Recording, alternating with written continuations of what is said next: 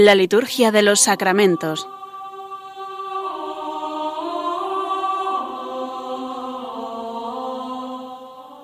Con el Padre Juan Manuel Sierra.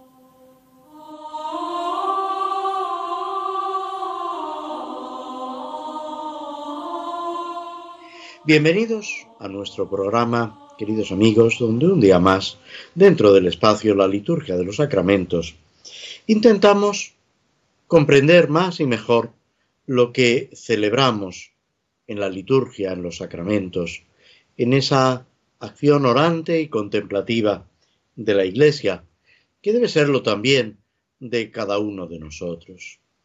Vamos avanzando en el curso, ya más que mediado el mes de septiembre, también en el año litúrgico. Acabamos de celebrar el domingo 24 de los domingos del tiempo ordinario, que concluye con lo que sería el domingo 34, el año litúrgico, con la fiesta de Jesucristo, Rey del universo. Podemos decir que quedan menos de 10 domingos para esa conclusión del año litúrgico y ese comenzar un nuevo año litúrgico con el adviento en el rito romano. Como sabéis, hay muchos ritos litúrgicos y cada uno de ellos distribuye el tiempo, las festividades, de una forma diversa. El rito romano, que es como mm, comúnmente se celebra en España, aunque también aquí existe el rito hispano-mozárabe, pero el rito romano Mm, marca el final del año litúrgico y el comienzo del nuevo año litúrgico, la festividad de San Andrés. San Andrés apóstol, a finales de noviembre. El domingo más cercano es el primer domingo de Adviento y el primer domingo del nuevo año litúrgico. Una semana antes, el domingo precedente, se celebra esta solemnidad de Jesucristo Rey del universo. En esta semana, los santos que el misal romano nos ofrece celebrar, así entre paréntesis debemos decir que en el martirologio, ese libro litúrgico que recoge los santos que la Iglesia celebra a lo largo de todo el año, cada día hay 8, 10, 14 santos que se pueden celebrar si no hay una celebración que sea obligatoria. Por ejemplo, el día 19 de septiembre, mañana, se celebra San Genaro, obispo y mártir, obispo de Benevento, en el siglo IV, comienzos del siglo IV, que muere precisamente en la última gran persecución, la persecución de Diocleciano y a quien, eh, sobre todo en el sur de Italia, mm, se le tiene una gran devoción. Bien, este día es una memoria libre en el calendario litúrgico de España. Por lo tanto, se podría celebrar también cualquier otro de los santos que en este día 19 de septiembre se recogen en el martirologio, así como también se puede celebrar una misa votiva o una misa por diversas necesidades. En cambio, el día 20 de septiembre celebramos la memoria obligatoria de San Andrés Kim Taegón, presbítero, Pablo Chong Hassan y compañeros mártires. Se trata de más de un centenar de mártires que dan su vida en Corea precisamente por ser cristianos, en un espacio de tiempo relativamente amplio, desde el año 1839 al año 1867. Son un ejemplo de celo apostólico, de fortaleza, de esa vitalidad que ha tenido y sigue teniendo la Iglesia en los pueblos de Asia, donde es verdad que es una minoría.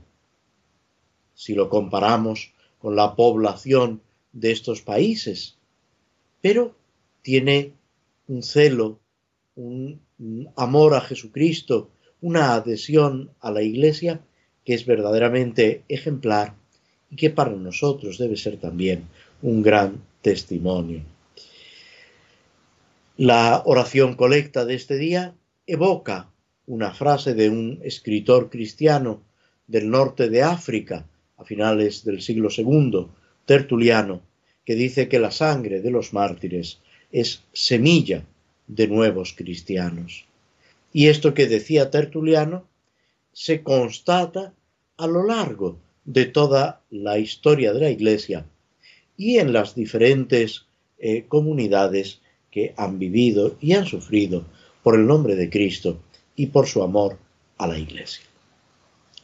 El día 21 de septiembre celebramos la fiesta de San Mateo, apóstol y evangelista. Es el primero de los textos de las narraciones evangélicas que se recoge en el Nuevo Testamento.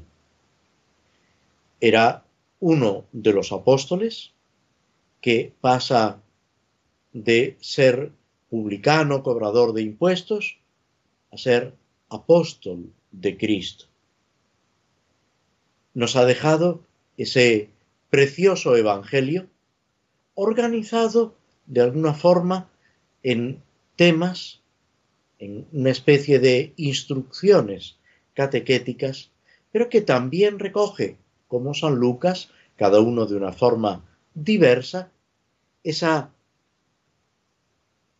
digamos, esas pequeñas narraciones, eh, ese compendio de algunos aspectos de la infancia de Jesús, de su nacimiento y luego ya con las bienaventuranzas de esa vida pública, de esa predicación del Señor.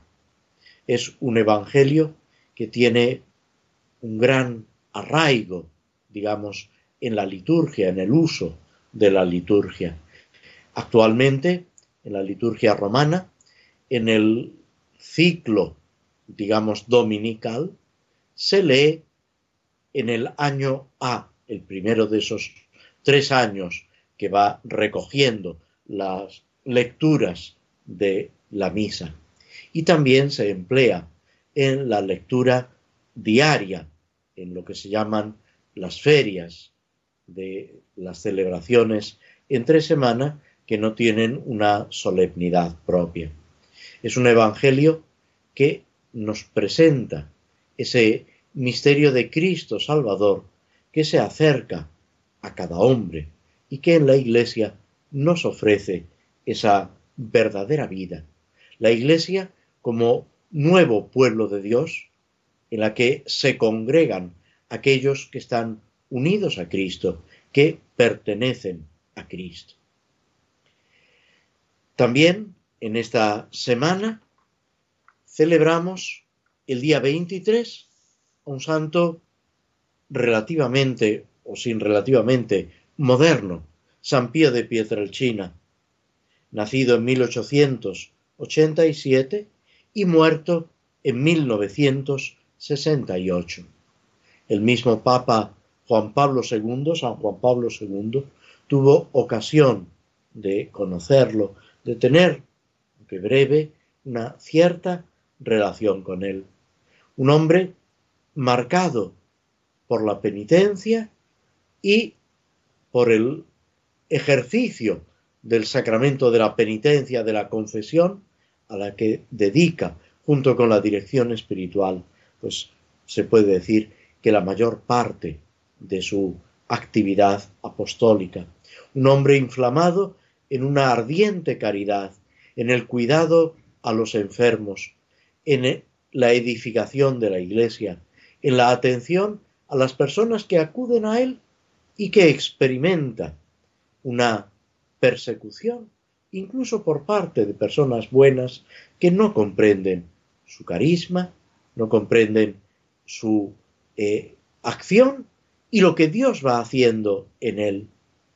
Por encima de todo, San Pío de Pietrelcina se mantiene fiel a Cristo, fiel a la Iglesia, ofreciendo sus sufrimientos y configurado con Cristo en la pasión, incluso exteriormente, a través de los estigmas, de esas heridas que también otros santos como San Francisco de Asís han recibido y que son expresión de esa unión, de esa configuración a Cristo por encima de todo. Pero en realidad todo cristiano está llamado a unirse a Cristo, a configurarse a Cristo por la salvación del mundo. Y ya el domingo, aunque en muchos lugares no se celebra por ser domingo, tenemos la bienaventurada Virgen María de la Merced, que nos está evocando también ese cuidado de la Virgen en la redención de cautivos.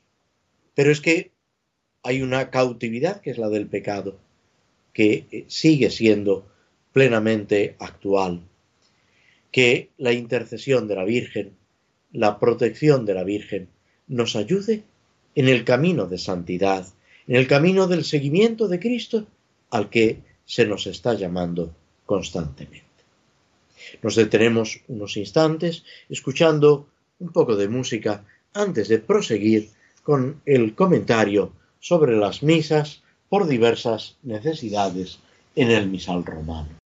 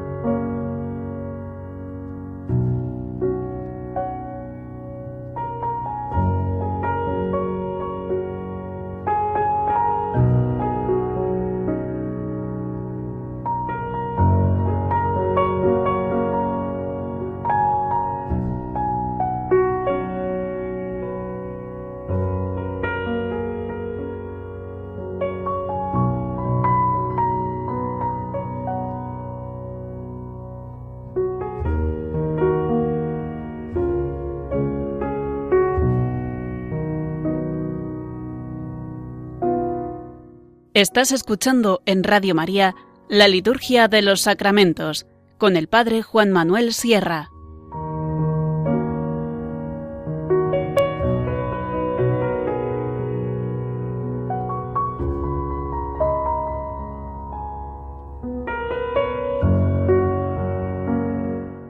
Nos habíamos detenido en nuestro comentario de las misas por diversas necesidades en el formulario 26 después de concluir dentro de este número 26 el llamado formulario A. Aparte, en esta misa por la santificación del trabajo humano, se ofrece un formulario parcial que también se puede utilizar o sustituir en alguno de sus elementos por el anterior. Digo que es un formulario parcial porque no incluye las antífonas de entrada y de comunión. Simplemente recoge la oración colecta, la oración sobre las ofrendas y la oración después de la comunión, que son las tres, digamos, eh, con una cierta imprecisión, oraciones presidenciales que hace el que preside la celebración de la Eucaristía, la Santa Misa, de alguna forma en representación de toda la asamblea. Pero digo que es un poco inexacto porque también la plegaria eucarística con el prefacio es una oración del que preside. Normalmente se llaman así, pero debemos ser conscientes que mm, no es del todo exacto y preciso esta denominación, esta terminología. La oración colecta, la primera de las que aparecen, señala ese papel del hombre que ya en el relato de la creación Dios mismo eh, encomienda al hombre, y luego ese sentido cristiano y de caridad que debe tener toda nuestra actividad.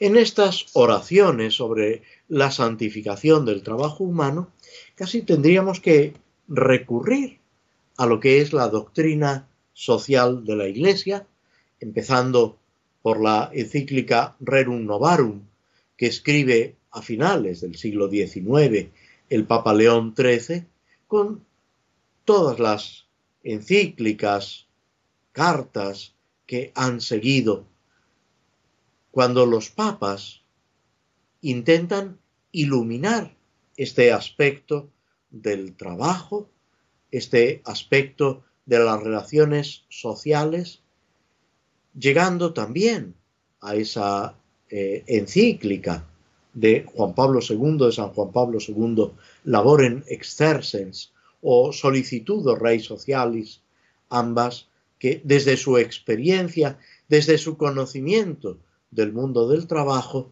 están ofreciendo una visión de fe. También el Papa Benedicto XVI se, digamos, explaya en este terreno, hablando del peligro que tiene el capitalismo, el comunismo, todos aquellos movimientos, orientaciones e ideologías que se olvidan de Dios y del valor del hombre, de cada persona será Juan Pablo II el que subraye que cada hombre es querido por Dios, por sí mismo, por lo que Él es. No puede convertirse nunca en instrumento.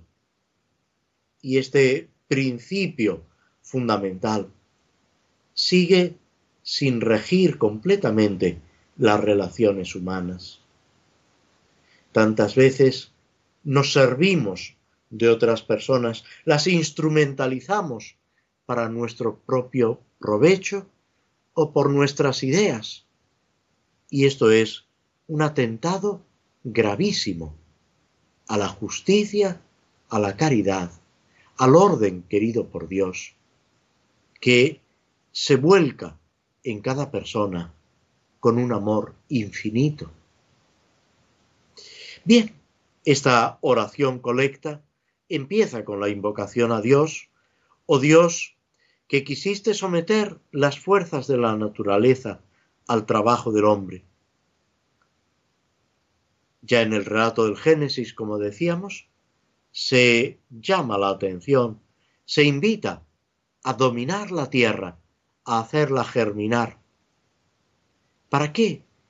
Para que todo responda a ese plan de Dios, que es un plan de amor, de generosidad y de entrega.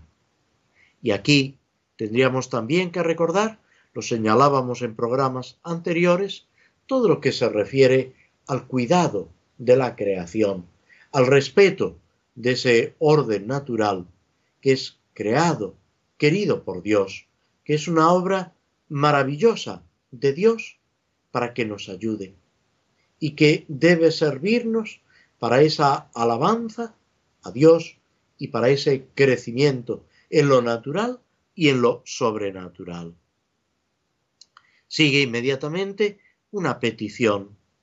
Concédenos por tu bondad. Apelamos a la bondad de Dios. Es algo que en el mismo Evangelio se nos recuerda.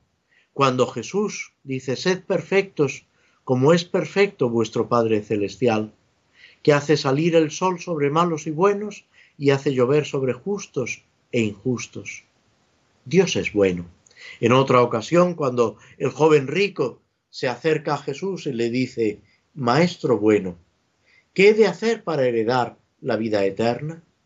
Jesús inmediatamente le responde, ¿por qué me llamas bueno? No hay nadie bueno más que Dios. Es verdad, nosotros lo sabemos, que Él es Dios, que Él participa plenamente de esa bondad de Dios y que eh, ahí es donde tenemos nosotros que apoyarnos para vivirlo, vivir esa bondad a la que se nos llama por encima de todo. Sigue diciendo nuestra oración, concédenos, entregados a nuestras tareas con espíritu cristiano, o sea, viviendo, realizando todo como auténticos cristianos, imitadores, hermanos de Cristo. Cristo en medio del mundo. Y así practicar la caridad sincera con nuestros hermanos y colaborar al perfeccionamiento de tu creación, de la creación de Dios. Es ese doble eh, sentido, esa doble orientación de la creación y al mismo tiempo el prójimo, como aspectos que están subordinados el uno al otro, por supuesto, toda la creación está en función del hombre, pero cuidar la creación es también cuidar a nuestros hermanos. Y cuidando de nuestros hermanos, estamos cuidando la creación y haciendo que este mundo nuestro sea un poco mejor, un poco más perfecto, un poco más humano en la presencia del Señor. Nos detenemos aquí, escuchamos de nuevo un poco de música antes de proseguir con nuestro programa, con el comentario y el estudio del Salmo 56, que los salmos en general tienen tan importante presencia en la acción litúrgica, en la celebración de los sacramentos.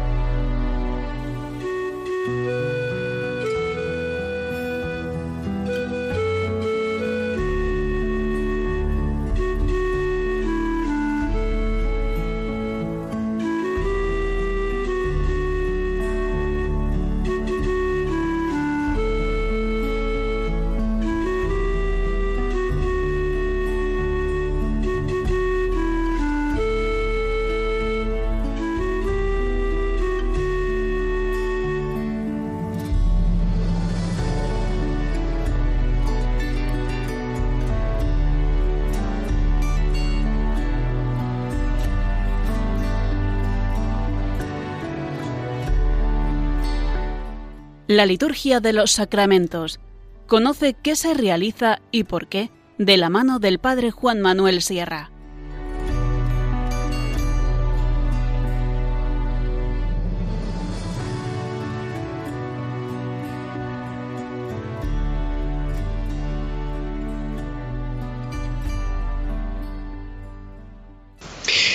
Proseguimos en nuestro programa con el comentario del Salmo 56, 57, según la numeración hebrea.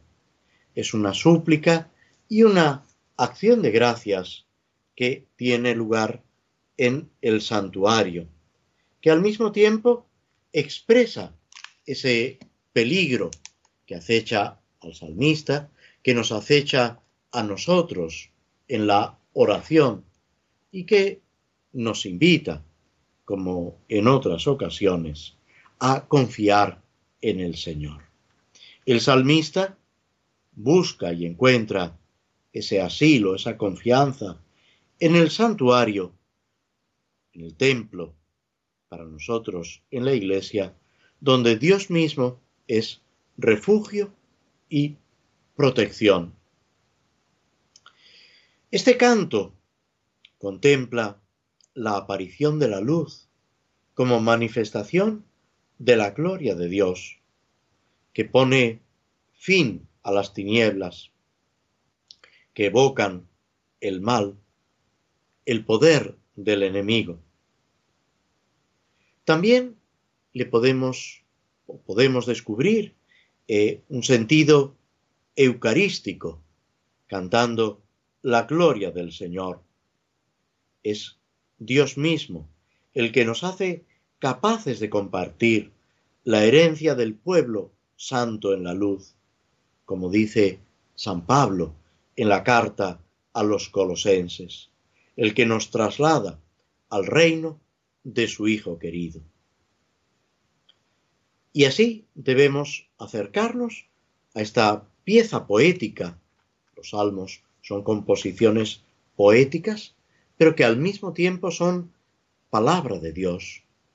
Y son una oración que el Señor nos regala para que nos dirijamos a Él, para que en su nombre lo alabemos, para que prestemos nuestro corazón, nuestro entendimiento, nuestros labios a la Iglesia, a nuestros hermanos, en esta obra de alabanza, de santificación y de llamada a la santidad, a la perfección. El Salmo, como en otras ocasiones, se puede dividir en dos partes. Una donde predomina la súplica hasta el versículo séptimo y otra donde lo que predomina es la acción de gracias hasta el final del Salmo, hasta el versículo décimo segundo. Este Salmo, igual que el anterior, es una oración que se eleva a Dios en el peligro. Evoca, como salmos atribuidos a David, ese peligro que David experimenta cuando sufre la persecución del rey Saúl, cuando es injustamente acusado de atentar contra el rey, de eh, estar confabulado contra él. Es una poesía, como ya hemos dicho, que evoca un hecho histórico, pero que al mismo tiempo nos sirve para situar lo que al creyente le sucede en esa historia, que es historia de salvación, que va realizándose en cada uno de nosotros, en el pueblo de Dios, en la iglesia. Es como si dijéramos una realización en diversos niveles, pero que nos afecta a cada uno de nosotros. Y debemos rezarlo y vivirlo como algo propio, El Salmo, sobre todo en la segunda parte, es una auténtica acción de gracias, que en parte coincide con lo que nos encontraremos en el Salmo 107. Es un salmo que tiene una aplicación litúrgica directa, tanto por la petición como por la acción de gracias.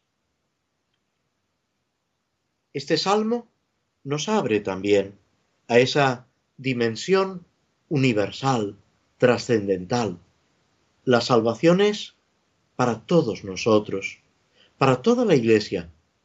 El mundo entero está llamado a la salvación.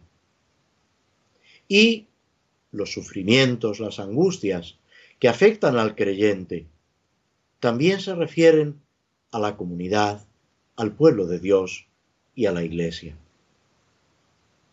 Los primeros versículos, esta invocación, es ese acudir al Dios altísimo en las dificultades. El Salmo dice así,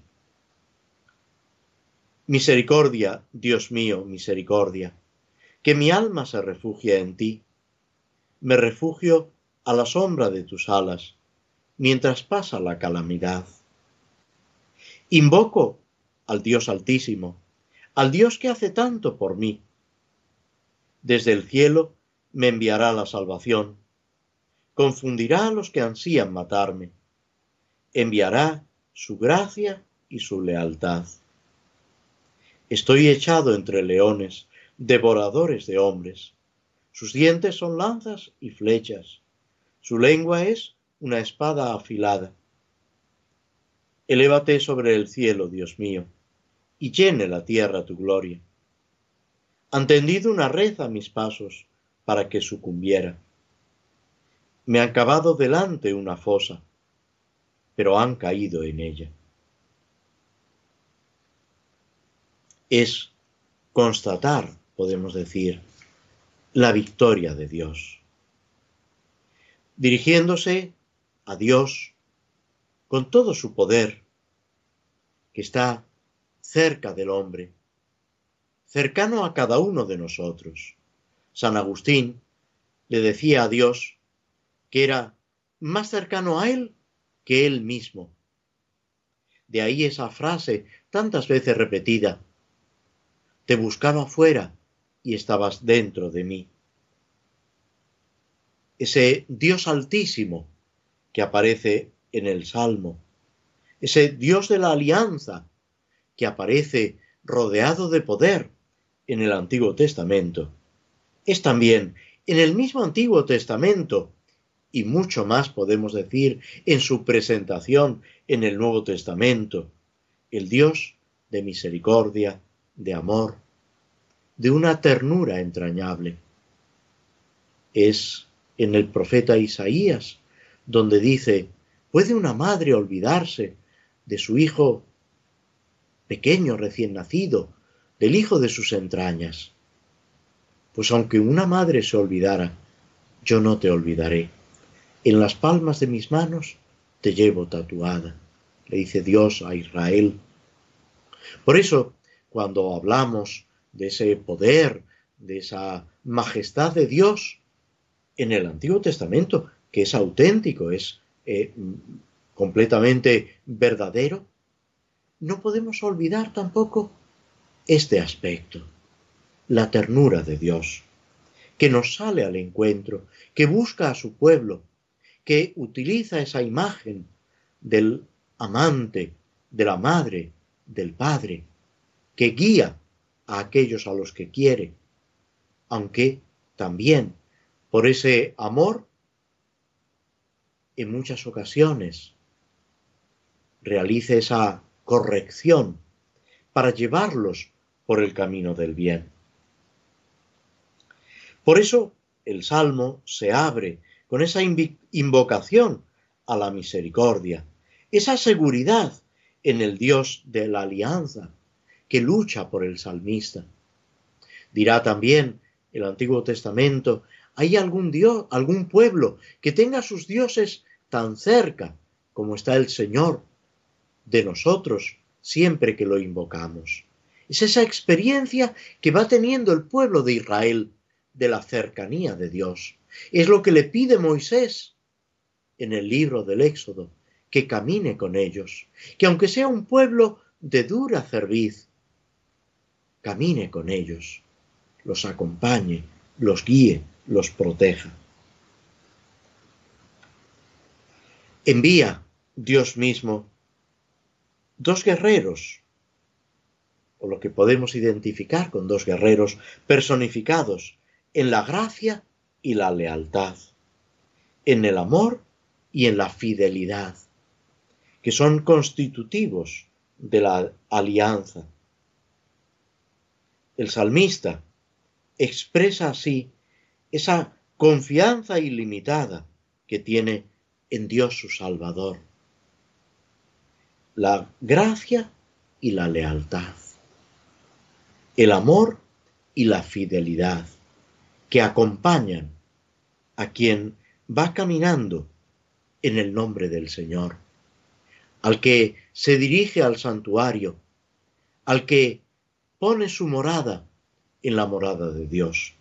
Y cuando el salmo, o el salmista en general, habla del santuario, nosotros debemos pensar en la iglesia, pero no solo en la iglesia como edificio, sino en esa realidad espiritual que significa la iglesia, el cuerpo de Cristo, el pueblo de Dios. Dirá San Pablo, la iglesia, el cuerpo de Cristo, sois vosotros, que como piedras vivas os unís en esa edificación del pueblo de Dios.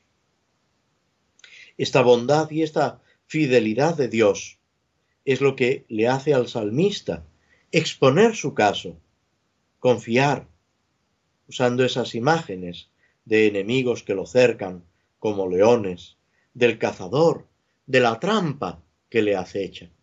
Pero todo esto para desembocar en esa confianza ilimitada en el Señor, que es lo que debe también caracterizar nuestra vida, nuestra existencia, nuestro seguimiento de Cristo.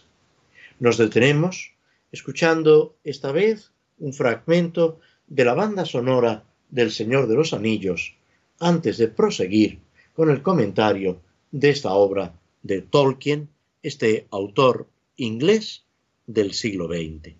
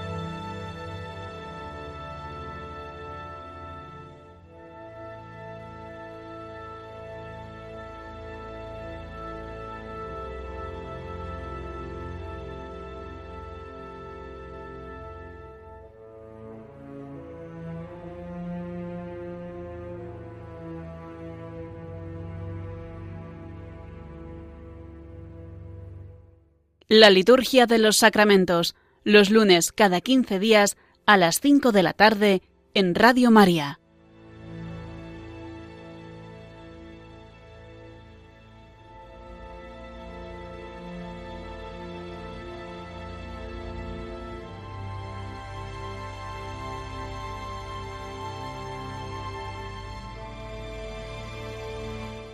En nuestro comentario del Señor de los Anillos, habíamos llegado a ese encuentro que tienen Frodo y sus compañeros con los que gobiernan en Lothlorien, esa pequeña eh, isla, podemos decir, en la Tierra Media, que está protegida milagrosamente del mal y de las asechanzas del mal.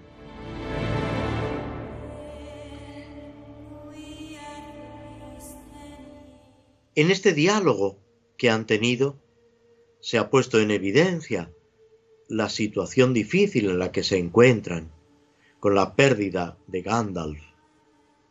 Celebor, el rey, ha tenido palabras de sorpresa y palabras duras hacia Gimli por esos enfrentamientos que ha habido en el pasado y, de alguna manera, por culpar a los enanos de, ese, de esa acción del mal que se ha desarrollado en Moria, que limita precisamente con Lot Lorien, de ese demonio del mundo antiguo, ese Balrog, como se lo llama en la narración de Tolkien.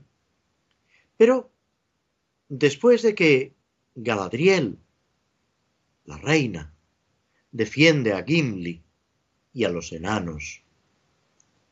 Se nos dice, y es muy bonito y muy profundo, que en ese momento Gimli descubre en una persona que creía, digamos, eh, que era un adversario, descubre un amigo, una amistad, y esboza una sonrisa, hace una reverencia y diríamos que le lanza un piropo a la reina, a la dama Galadriel,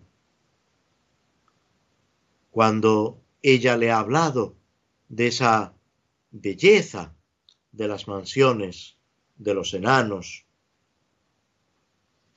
él le dice, más hermoso aún es el país viviente del Orient. Y la dama Galadriel está por encima de todas las joyas de la tierra. Es descubrir esa belleza, no sólo en lo físico, que la había, todos se admiraban de la belleza de Galadriel, pero es sobre todo descubrir esa belleza interior, esa cualidad de la persona que vence el mal con el bien, que sabe superar las apariencias y descubrir lo que hay en lo profundo del corazón de cada persona, que tiene esa actitud que nos dirá el Evangelio. Quien no está contra vosotros, está a favor vuestro. Esa cordialidad evangélica que descubrimos en Cristo, que el Señor va enseñando a los apóstoles y que luego han vivido los santos y debemos vivir cada uno de nosotros. Hay un silencio y Celebor vuelve a hablar y le pide disculpas a Gimli. Y también aquí encontramos algo muy importante, reconocer cuando hemos hablado más de la cuenta, cuando no nos hemos expresado bien o hemos pensado mal de alguien, saber pedir perdón, reconocer nuestros fallos y ofrecer, tender nuestra mano aquel a quien, culpable o inculpablemente, hemos podido ofender. Celebor le pide a Gimli que olvide sus palabras duras. Hablé, dice, con el corazón perturbado. Haré todo lo que pueda por ayudaros. No solo hay petición de perdón, reconocimiento de la falta, sino también lo que en la confesión se llama propósito de la enmienda, ese deseo de reparar la ofensa o el daño que hayamos podido cometer cuando es posible. Vencer el mal a fuerza de bien. Y es Galadriel la que vuelve a tomar la palabra, esta vez mirando a Frodo, y le dice, conocemos tu misión, pero no hablaremos aquí más abiertamente. Saben la carga que lleva Frodo, la misión que le compete. Pero hay cosas que no se pueden decir públicamente. Es importante hablar y es importante saber callar. Buscar el momento adecuado, las palabras adecuadas. Queda esperanza.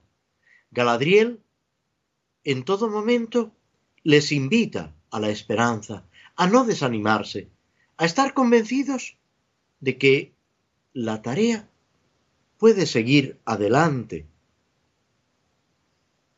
Ella también está dispuesta a ayudarlos, ayudarles, pero no con actos o maquinaciones, no decidiendo, sino transmitiéndoles lo que ella conoce, lo que ha sido, lo que es y lo que en parte será. Les advierte del peligro, le dice a Frodo,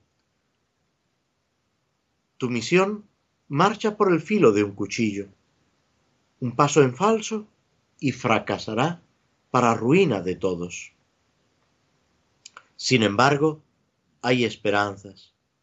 Sí, todos continúan unidos siendo fieles.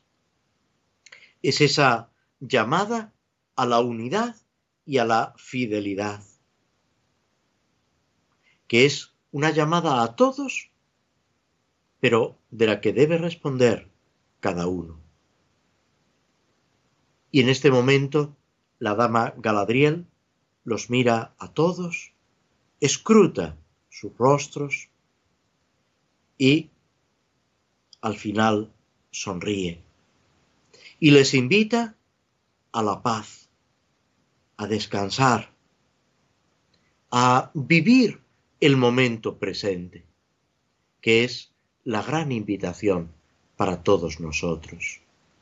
Con esperanza, empeñados en el seguimiento de Cristo, formando parte de la Iglesia, vivamos el momento presente, que es el único en el que podemos ser felices y ser santos, buscando ante todo el reino de Dios.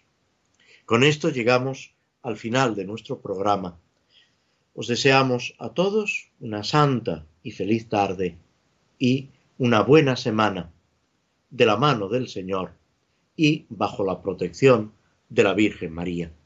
Y esperamos dentro de dos semanas, si Dios quiere, volver a encontrarnos. Hasta entonces, muchas gracias.